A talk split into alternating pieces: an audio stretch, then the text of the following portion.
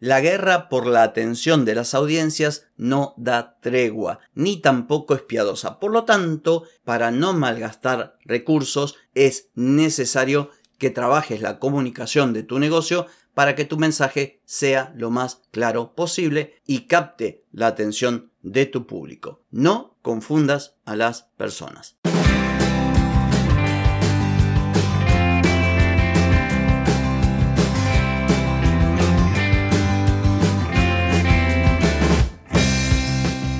Bienvenida y bienvenido a Marketing para Gente como Uno.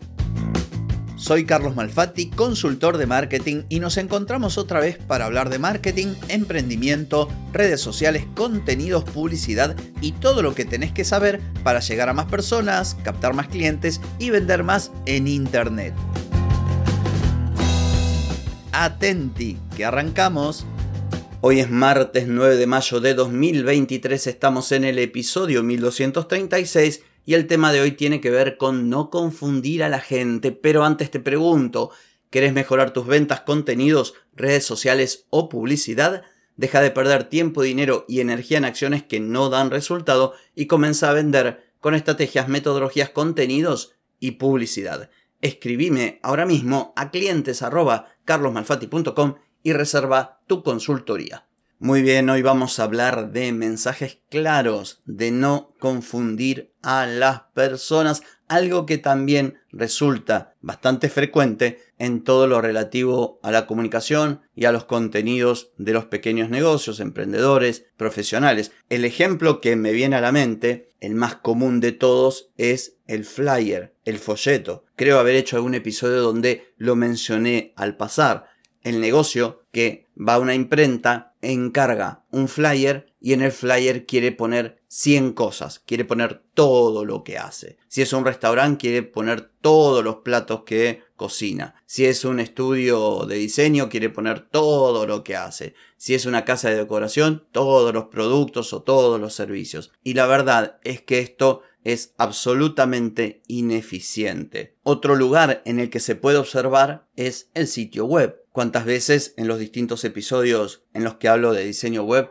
señalé esto de confundir a la gente a partir de hacer una, por ejemplo, una página de inicio, una home con demasiado texto, con opciones que también están de más. Nosotros, como seres humanos que estamos permanentemente siendo bombardeados por información, publicidad, contenidos, notificaciones, no podemos prestar mucha atención. Cada vez prestamos menos atención. Y también te lo comenté alguna vez que solamente vamos a prestar atención a aquello que consideremos relevante. Por eso es tan importante en contenidos y en publicidad conocer al avatar, al potencial cliente o al potencial consumidor de los contenidos a fin de crear una pieza de contenido o una publicidad alineada con sus intereses, de modo que nos preste atención, porque si no, va, a pasar de largo esa publicación que vos haces para Instagram, ese video que haces en TikTok o ese artículo de blog. Bueno, en el caso del artículo es distinto porque aparecería cuando busca.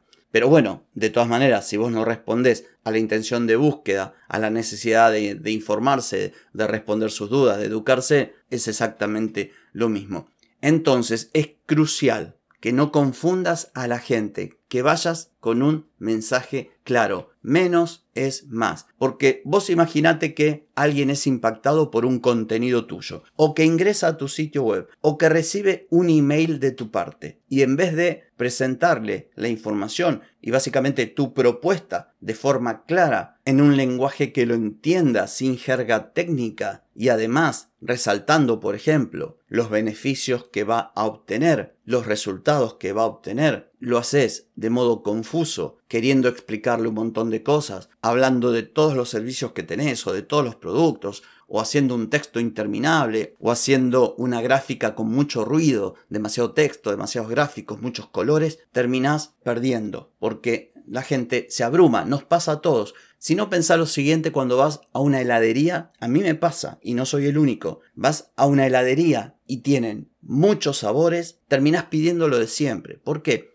Porque el cerebro quiere ahorrar energía. El cerebro no quiere gastar pensando a ver qué gusto de helado, se agobia. Entonces, ¿Sabes qué? Chocolate y americana, lo de siempre. No pasa, a mí me pasa, seguro que a vos también te va a pasar. Bueno, algo similar ocurre cuando un potencial cliente de tu negocio o un eventual consumidor de tu contenido se encuentra con algo confuso o que no presenta claramente la oferta y no hablo de oferta económica, hablo de, de propuesta. O el texto es confuso porque está mal redactado o porque es demasiado o porque utiliza terminología técnica. Imagínate que alguien llega a tu sitio web por un contenido que publicaste o por una publicidad que hiciste, pero lo que encuentra, en vez de aportarle claridad, le aporta confusión. Se va a ir, no va a estar más de 2, 3, 5, 10 segundos a lo sumo. Si es algo muy importante, dice, uy, a ver, pero no va a estar mucho tiempo, no te va a tener mucha paciencia. Se va a ir y esa visita probablemente no la vuelvas a recuperar. Y cuando alguien se va, se va a tu competencia. O no compra, o no hace nada. Entonces, esto es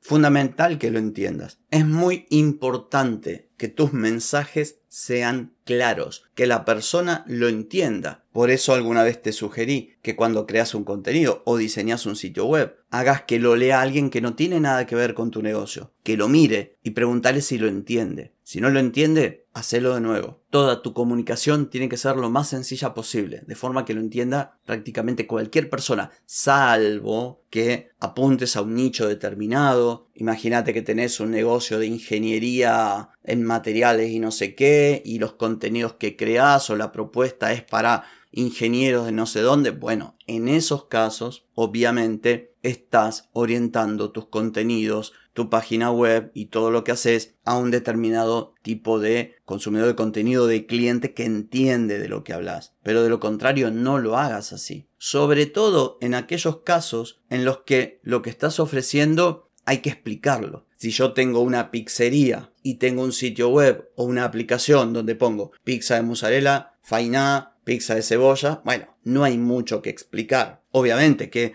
hay toda una tarea relativa a la comunicación, al copy, a darle el toque de tu negocio, de tu marca, pero digamos, no es tan difícil explicar una pizza. Todo el mundo, o el 99.99 de las personas, ya sabe lo que es una pizza, salvo que vos hagas una pizza tan novedosa o tan distinta que debas explicarla. Entonces, ni demasiadas opciones, porque cuando hay muchas opciones el cerebro se nubla y se va, ni textos muy cargados, ni gráficas con mucho ruido. Trata de ir al punto, al grano, que tu comunicación sea clara, que la pueda entender prácticamente cualquier persona. En tarea para el hogar, fíjate todo lo que tenés, tus contenidos, los correos que envías, tu sitio web, tus landing page, todo, míralo a partir de lo que te comento. Fíjate a ver si está todo claro. Si hay un texto, en vez de ser un texto largo, un bloque gigante, sepáralo en párrafos, ponele títulos, subtítulos. Todo esto ayuda a que las personas comprendan lo que vos querés transmitir. Así que bueno, espero que este consejo haya sido de valor para vos. Y esto es todo por hoy, no por mañana, porque mañana nos volvemos a encontrar. Chau, chau.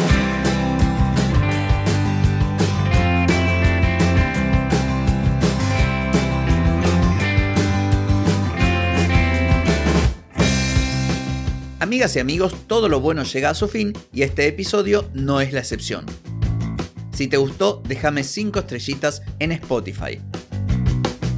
¿Querés vender más? Reserva hoy mismo tu consultoría por videollamada. Deja de perder tiempo y dinero y comenzá a vender con estrategias, metodologías, contenidos y publicidad. Escribime ahora mismo a clientes y reserva tu lugar. Hey, ponete en acción, que el tiempo, el tiempo no perdona.